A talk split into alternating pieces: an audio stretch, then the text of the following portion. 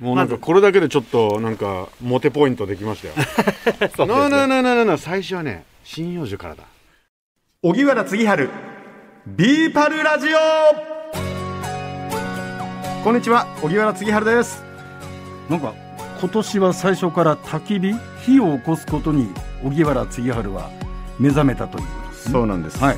23年はもう心の中に火を灯して スタートしていきたいと思いますが、はいえー今回も埼玉県飯能市にあります北川キャンピングベースの合田支配人に安全にしかもできるとポイントを上げる焚き火の極意を伝授していただいておりますが今回は準備するものについて伺いましたでは合田さん、早速ですが焚き火火を起こすためにどんなものが必要なんでしょうか？そうですね、あのー焚き火といやっぱり一口に言っても結構いろいろねあの道具準備が必要になってきますのでね、まあ何はともあれまず、えー燃やすもの。はい。薪ですね。薪。ね。えー、とこれ分かりますか？最近ずっと見てた、えー、とこのね肌のやつがあの杉針葉樹。針葉樹。はい、これあの奈良とかあの桜とかのね白樺とか広葉樹、うんうん。ねえーまあ、燃え方が違ってくるので、え2種類あると使いやすいです。針葉樹と広葉樹燃え方が違う。あの針葉樹は皮がなんていうんでしょうかねこまあうパリパリ剥がれやすそうな感じ。広葉樹は結構見た目皮が硬そうですよまあね。、これは木の種類によりますけどね、うん。えー、と肩巻きなんていうこともありますしこっちの方があの密度がしっかりしてるので焚き火にした時に日持ちがいいんですね、広葉樹？はい。うん。長く安定して持ちます、うん。針葉樹は最初に火力があって、えー、と燃えやすいということで最初に、えーこっちを使います。広葉樹をあ針葉樹を使います最初に針葉樹で、えーでだんだん火が落ち着いてきたら広葉樹に移して、まあ、長く楽しむということでね。あの2種類あるとより良いかなと思いますね。はい。まあ、こういうまず木の種類、まあ、最近ではねあのもう桜の木だけを売ってるところとか、うん。あの木の本当に種類に合わせて、ね、準備してる、えーお店なんかもあります、ん。もうそういうのにねこだわっても木の香りとかも違ってきて楽しいのかなと思いますけどね、もうなんかこれだけでちょっとなんかモテポイントできましたよ。なあなあな最初はね針葉樹からだ。つって。ああいいじゃないですか。で後でまたね割りますけどね、はいはいはい。わ割り方もやっぱりね針葉樹とか広葉樹によって割れ方も違うのでの。特徴がありますのでね。のじゃあそれを楽しみに。後でねこれも実際にやってみましょう。実技と言わずね。はいで、えーそれからまあえー、と火をつけるに、えー、といろんなしつけ方があります、うん。ね。えーまあ、どうしてもね、えー一番簡単なもの。いいですか？お好きお好はい。きですか？これよく持ってますか？僕はあのノンスモーカーなのでライターを使うことはまずないですけどたまにあの、なんですか？えっ、と家で鍋料理をするときなんかにそうですね。チャッカマンとかこういったライター系を使うことがあります。はいライターとかライターだとねどうしてもあの火ぐ火火も火元が手に近いのでうん。ね、ちょっと危ないですけどやっぱりチャッカマンになるとね、あのこれね。ねこの距離がね長くなりますから、はい。安全につけれますので、ねよりチャッカマンなんかもあるといいかと思います。チャッカマンはもうえっ、と、えー100円ショップではい。揃えちゃってます。はい。で、えー次にねちょっと強力なのはガストーチ。なんすかこれは？えー、とガスランタンランタンそうですねランタンの時によってはね火みたいガスが入った充填されたものに対して、んえー、とガスを出しながらおお。すごい音しますね。あのー瞬時につきます。あの強力です。でもあの最初に焚き付けはいいですけどやっぱりこれで炭とかに火をつけようとすると時間がかかるのでねガスが結構ねやっぱ高価ですからん。大変です。でもこれもやっぱりね便利な火付け道具の一つですね。うん。うんうんうんで、えーガストーチがあって。であとはじゃあライターとかチャッカマンから火に直接炙ってつくわけではないので、じゃあその次どうしようかっていうと、ん。よく夜着火剤というものですよね。あのー私どものキャンプ場ではえーとね、この固形燃料タイプのものを用意してます、そうするとこのこれよく鍋とか今メスティンの燃料としても使うものなんですけどもこれも一石二鳥なんでねもうこれに特化してますけども、これだとあのね、1個で20分ぐらいこれ自体が燃えてますのでうん。これに火をつけてこれが燃えてる間に、えー次に燃える火、えー小さなえ小枝とか、ね、木に火をつけていくという形で火を育てていく、ね、あとはチューブ式のものであるとか、ね。もうちょっと白いなんでしょうね。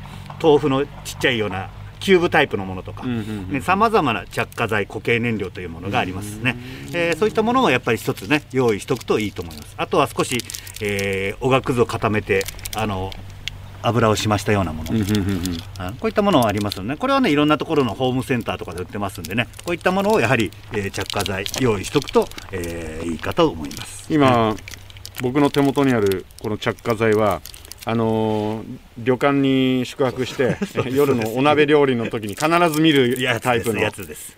これでそこれでつくんですね。そうですね。これがあるとあの着火剤自体がちゃんと着火剤として固形燃料が燃えますのでね、うん。あの意外と便利で安定してつきやすいですね、チューブ式のやつはやっぱりあのつける場所によってね火の流れが違ってくるのでちょっとうまくつかなかったりするので、うん。ね。えー私どものキャンプ場ではこれをねあの販売もさせていただいてますね。はい、でこれが今ね火をつけるもの。あとあこういうのこういうのはあるんですか？これちゃんちゃって。あそうですね。これが文化的ですけどまあ合田さん僕できればやっぱりちょっとかっこよくあこういったその文明の力で火を起こすのではなくなんかこういわゆる何ですか？かなり原始的なねあのブッシュクラフト的なね、はい。はいやり方で、うん、これが、えー、とファあファイヤースターターですね。ファイヤースターター、はい。えー、とこの炭素棒に、はい。えー、とこのねバリバリっていうねちょっとね引っかかりがあるところ、まあうんうん。あのナイフでもいいんですけどね。これで、えー炭素棒に何ですか？あの鉄の金属をはい。こすりつければいいんですか、そうですね。これで、うんうん。えー、とおお！何これ？すごい不思議、このぐらいね、えー火花が出ますのでこういうこれがやってみましょうか。えっとここにあアップのところに親指を添えて、うん。このここバリがある、はいはい引っかかりがありますからね、うん。この引っかかりでここをけずこそぎ取る削るように。け削ぐっと前へ。そうです。そうそうそう。あもう最初から火花出ますね。いいですね。そうそう。すげえ。でこれで火つくんですか？そうですね、まあ、ここれだけではないですけど、これに今度は北地という最初に燃えやすいもの、えーそういったものを準備しますけれども、それでつける、ね。えー、とそれも実際ね、これあのこれはあの朝ひも、はい。ほぐしたやつですね。はい。おーなんかあのなんだろう、えー金髪のカツラみたいなものが 出てきましたけどこれなんですか？朝ひものほぐほぐした、ね、北地というね、あの最初に火をつけるものですね。これあれじゃないですか？あのなんですか？ドンキで売ってる金髪のカツラじゃないんですか？似てますけど、あれもよく燃えるのかな？は いえーまあ、これに火がつく。うん朝ひもだけではないんですけどね、ええ。白の木のえーものとか、今の時期であれば、立ち枯れで、すすきの穂のあの先っぽ乾いたところとか、えーとまあ、いろんなものがあの杉の葉っぱの先のところもやっぱり油分があって、よく乾いてれば、えまあ、いろんな自然の中には北地になるものをね、最初の火に火種にを作るところっていうのは、えー先ほどの火花が飛びついたところに一番最初につくものですね、北地というところ。火に口と書いて北地僕も最近は全然知りませんでした。だからやっぱりあの焚き火とかキャンプに慣れてないと北地って言われてもなんだろうって感じしちゃいますよ。わかんないですね、うんなかなかね、だから、通っぽいですよね。通っぽい北地ね いいお父さんっぽいですよね。そうそういいお父さんっぽい 北地拾ってこいって。あ北地拾ってこいあのー白がいいぞうわもうこれだけでできる男だ はいはい。じゃあ、えっ、とね、まあ、メタルマッチは、まあ、比較的これでもね、火火花が出やすく作ってるものがあります。うんうんね。えっ、と、もっと原始的にいきますかね。おうおうおうなんすか？えっ、とですね、いよいよ木をこすりますか？えー木をこするのも一つですけども、うん。えっ、と、これはね、火打ち金と火打ち金。ああのよく時代劇で「行ってらっしゃいカンカン」とかやってますよね。ねあれあれのあれは石同士でやってたりしますけども、うん。でこれメノウなんていうちょっと火花が出やすい石。あメノウって聞いたことある、ね。あのでい火打ち金と石をーうわ火が出てるこれがね難しいんですでもちょっと火今最初出ましたたね。一発目で出ましたね。あの、で、お出た。こう、ここを、ここの、えーカーブになったところを、ええっ、と、えーね、こう、ここに、こう、あ、こすぎりつけるように、ここに？当てる。はい。指は挟まないようにね。いわゆるこういうことですか？そうそうそう、それをちょっと力強く。え？あ、出たお出た出た。出た出た出た出た。おー。おー出た。出た。あーすごい出てる。すごいですね。ななるほどこう角をね。きましたね。で、えっ、とこの場合も火花が出ただけ、おお今すごかったですね。おお、えまあ何これ？あのね。な何かにね移さないといけない。そうですよね。そうすると今度はあれあのー僕あの少し前に北海道礼文島行ったんですよ。その時に海辺にこのメノウっていう石があーその取れると転がってるっていうことだったんですけどこういうことに使うんですか？そうですね。かね飾りもいいと思いますけどあの、まあ、ひ石の種類によって火花が出やすいやつ出にくいやつってありますんで、まあ、あのうまくすればあのその辺に転がってる石でも火花は出るんですけどやっぱりよりねあのか鉄との相性がいいやつがねいいかと思いますんで。これあれですよあのただぜあそのキャンプで火を起こす前に子供たちにこれで火花散らせるかそれだけでだけでも面白いと思うこれ。もう夢中になってやりますよこれ。うわ出たー。実際はこれをえっ、とこれあのチャークロスって言って、うん。あのコットンとかを、うん。あの炭化させたあのジーンズとかをね炭化させた、はいはいはえっ、とき生地です、うん。ね、えーまあ炭になったところですね、うんうん。それに対してこの、えー火花が乗る乗せるっていうんですけど。えー、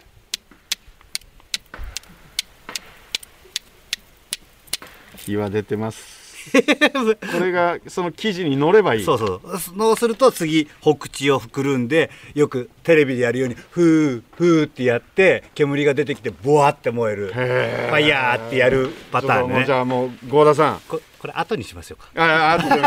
これ時間かかるか時間かかるからね。実技の時間ではいはい。ね実技の時間で。こういうやり方もあります。ね、えー。これできたらかっこいいなこれはねあのやれるとねやっぱりもう皆さんから拍手かそうですね。しかしでも持ってますねちゃんと合田さんね。全部フルセット。何でも。何でも持ってます。日常的にはあまあまた今からねあの言いますけどあのこれわかりますか？これなんすか？ああこれあれだ。あのー学校の先生がよくあのこう授業で使そう指差し棒。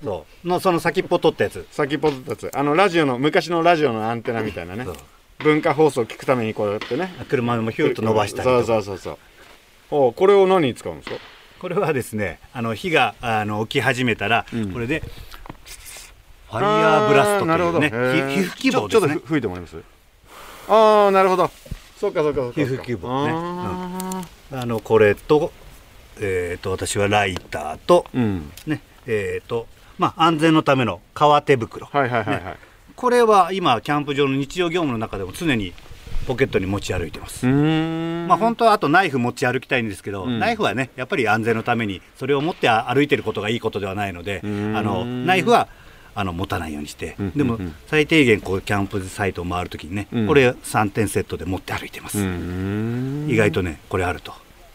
シュッとお手伝いできるあの北川キャンピングベースにいらっしゃるお客様は皆さんご自身で火をつけられる？そうですね。えー、とただできない方もあります。うんうんうん。まあ、あの火をつけることがねあのメタルマッチでやるのがかっこいい、えーとは思いますけども、ね、別にライターでつけても、うんうん。あのバーナーでつけたっても何でつけてもそれは焚き火ですから、うん。あの大丈夫だと思うんです。それはもう皆さんそれ人それぞれだと思うんですね、うん。でもやっぱりぜひやってみたいって言ってねあのね。これからやるフェザースティックを作って、うん。えー頑張ってついるお父さんお母さんいらっしゃいます、お子さんにやらしたいという方いらっしゃいます。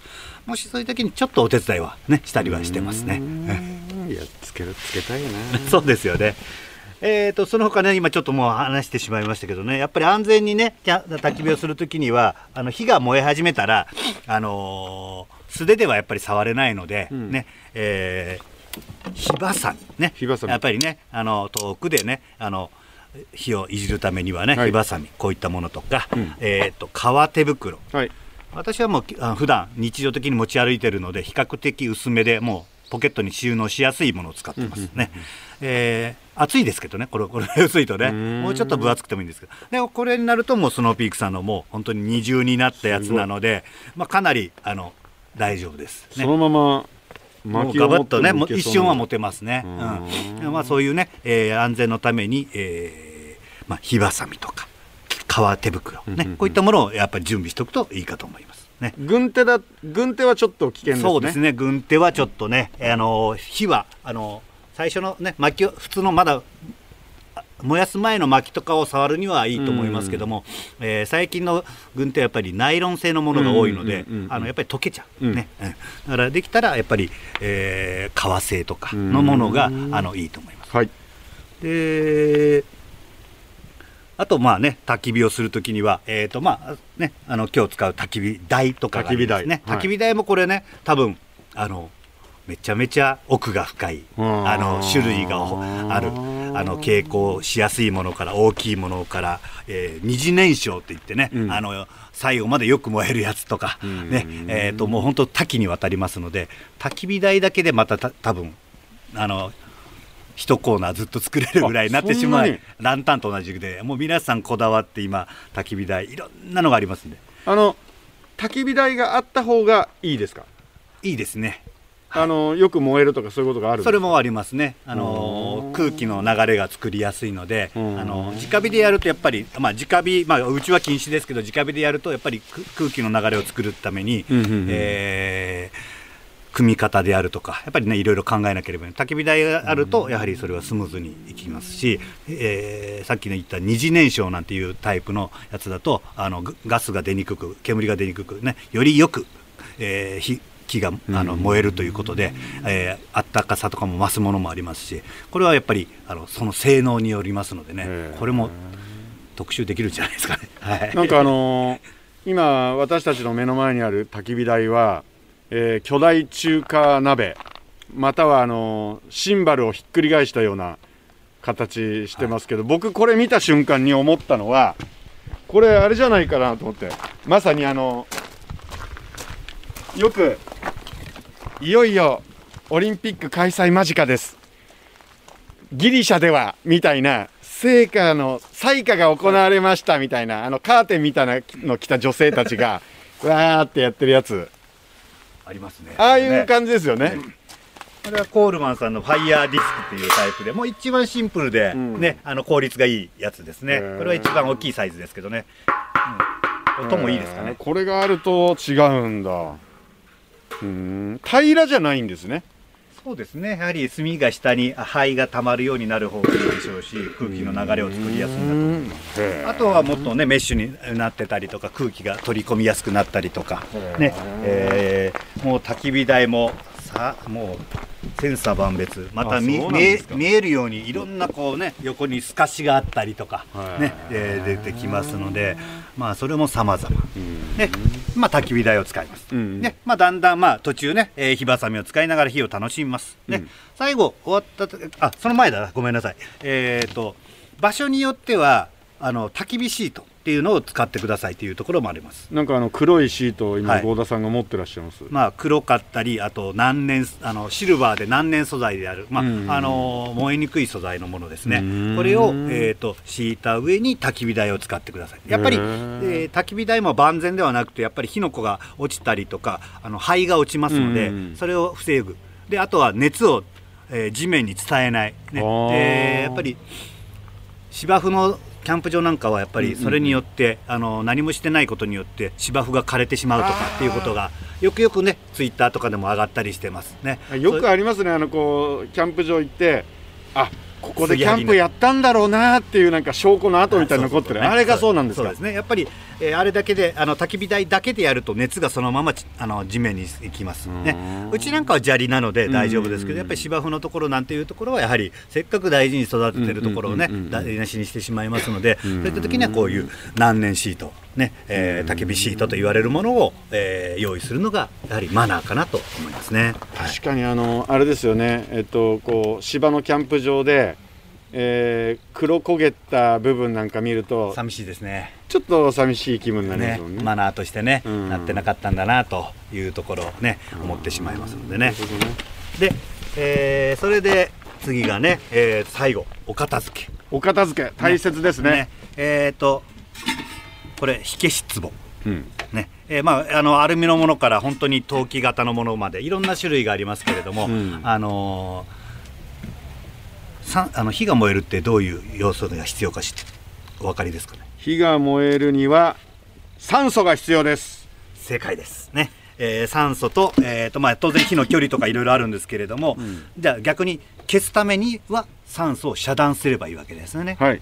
ね。えー、ともう燃えか残ったものを火ばさみで安全にこの火消し壺に入れて、うん。ね。えー、とこれをきっちりと閉めると、酸素が入らなくなって消える。うーん。で、えーまあ、翌日とかまたね焚き火をするときには、うん。えーあの消し済みという形で次火つけるときにはあのスムーズにつきますのであの水をねかけて、えー消すと危ないんですよ。これはね火を水をかけると簡単に消えると思うじゃないですか、うんうんうん。消えはします、うん。でもあの水蒸気がバッと一瞬にあのははあの発散しますのであの自分にこう水蒸気がかかったりとかしますので危ないんですね。だー。からあの燃えてるところにいきなり水をかけるなんていう消し方はしないでください。まあ、自然にも,、まあ、もう最後まで見えるかあの消し壺を使って必ず酸素が入らないようにして消すということがいいかと思いますね。なるほど。意外とやはり水をかけるっていうのが一番すぐ皆さん思い浮かぶようですけども、うん。それはね危ないのでねあのそういう消し方はしない方がいいですね。はい、だから消し壺であの自分でご用意する場合と,、えー、とうちのキャンプ場だとあの焼却炉のところに消し壺をもう用意してますので、うんみんなで共同で使っていただくということでね用意してます。ね。これじゃああのこうプライベートで消し壺を用意したそしてあの無酸素状態にして火を消す。はい。でその炭は再利用できるってことなんですか？そうですね。はい。水をかけてしまうと次の日ねあの火起こすのが大変ですけど、うんあの水をかけてなければ次の日あの燃えやすいですから。でで最後のね本当の最後の最後の処理として考えられるのはあの炭は炭の状態はずっと残っちゃうんです自然界の中で。灰はあの肥料にもなるし自然の中に分解されていくうんです。よ、ん。ですから灰にしてまああの自然にまくのもいいですね、まあ今の流れからいくと多分あのゴミゴミとして、うん。あの出してしまうのがいいんだと思うんですけれどもごごたご家庭でね、うん。でも炭のままだと絶対自然界でもうそれ以上分解されないので、えー炭はできるだけしっかりと燃やしきって灰にしてしまうのがいいです。うん。で、えーまあ、今回うちの場合だと、まあ、あの焼却炉を用意してますのでもうそれでうちで再度最後まで燃やしきっちゃいますので、えー、とやりますけれどももし自然界でキャンプをするときには、えーいブッシュクラフト的な、ね、やり方だともう完全に灰までにして、えー水をこねて土と混ぜてで、えー最後埋め戻すというやり方をする。そうするとあの焚き火の後の痕跡がなくなるという、ね、やり方まであります。もうここまでいくとプロフェッショナル。プロフェッショナル。もうまあ本当のそこまででもどこでもできる。そこまでやりたいですね。やっぱりあのかっこよく火を扱うのであれば、もう知っとくということがね大事でね、うんうんうん。あのね。あの全く知らないでね、うん。あの炭のままポンと捨てちゃうそうですね。あの自然に帰るだろう。そういうことはないのでね、うん。うん灰にまでするということですね。はいわかりました。はい、はい。大丈夫ですかね？はい。ありがとうございます。でえーあとはもう本当にね、えーまあ、キャンプ場の、まあ、キャンプ場とかそのし、うんうん。まあ、自治体とか、はい。ね、そういったマナーを守るというところが、えー大事かなと思います。はい。であと私あとよくねあの焚き火するときにあの、まあ、エプロン。ハゼるんですよ。よくよくやっぱりパチパチとね、はいはいはい。何年素材でできたエプロン。ここういったものがあったりするとこうやってね焚き火して椅子に座ってても、うん。あの自分の衣服をね、えー焦がすこともないですし、うんうんうんで寒い時期になるとダウンとか、えーまあナイロン製のものを使うことが多くて、うんうんえーやっぱりそれに穴がすぐ開いてしまったりしますのではいはいはいねやっぱり、えーこういうエプロンとか。で私こういうシャツももうなんか常にね何年製のものをあこのシャツもそうなんですか？これ何年製のものえーを使ってます。けうんどやっぱりこう手を出した時にできるだけこうね衣服に穴が開かないというところ。常に考えてそういう服ばっかりかんあの購入してしまうんですけれどもね。やっぱりちょっと,、えーと、ひ火の粉が飛ぶということもね、えー、理解しておいていただいて衣服も少しね難燃素材のものがあると一番の上のアウターにはね焚き火する時には安全でいいかなと思います。でなければこういうものなるほど、うん、ということはあのー、せっかくのキャンプだからちょっと買ったばかりのいいダウンジャケット着てっちゃうかななんていう時ほど気をつけなきゃいけないですね。そうですね。10っていきます。10っていきますか。パチパチパチパチやって、はい、あの焚き火あったかいなんてパチンっていうのがそのダウンにちょっと穴が開いちゃう。へえ気をつけよう。そう。やっぱりね焚き火の時にはそういうあの、まあ、エプロンから始まってね服の準備もやっぱりねあるといいですね、はい、なるほどね。本当にいろんなものを気をつけるものがね多いですよね。でもまあそうやってね準備することによってまた楽しい焚き火ができるのでね、はい。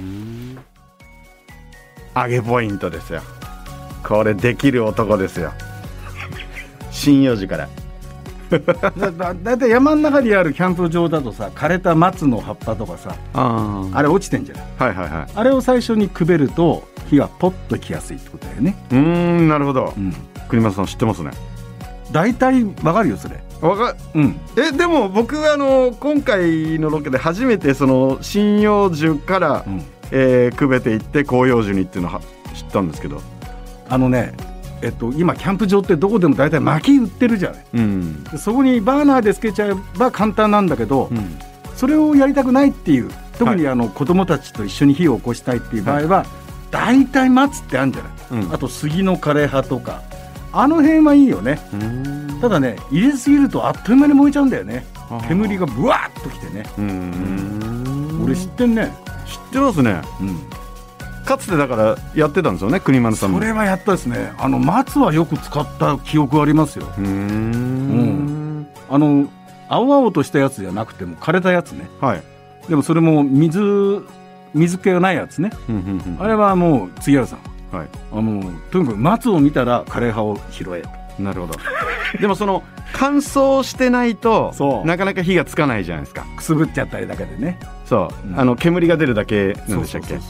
そうだから僕そういうただ切って拾ってくればいいと思ってたから,、うん、だそうじゃないんだっていうのをすごく勉強になりました。キャンプ場行った時に周りの木々を見て、うんうんうん、そこでなこの木はこれだろ？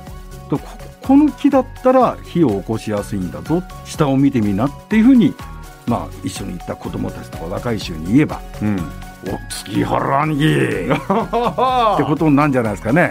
いやですからあの、まあ、キャンプ場誰と行くかっていうのもありますけどやっぱりこうなんですか、えー、大切な人と行った時に、はい、そのいやいや違う違うまずはね針葉樹から。だえなんて言うと あっとこの人知ってるな？この人とだったらなんか生きていけんじゃないかな。みたいな。そこまではない。で一番いいの針葉樹って分かりやすいよね。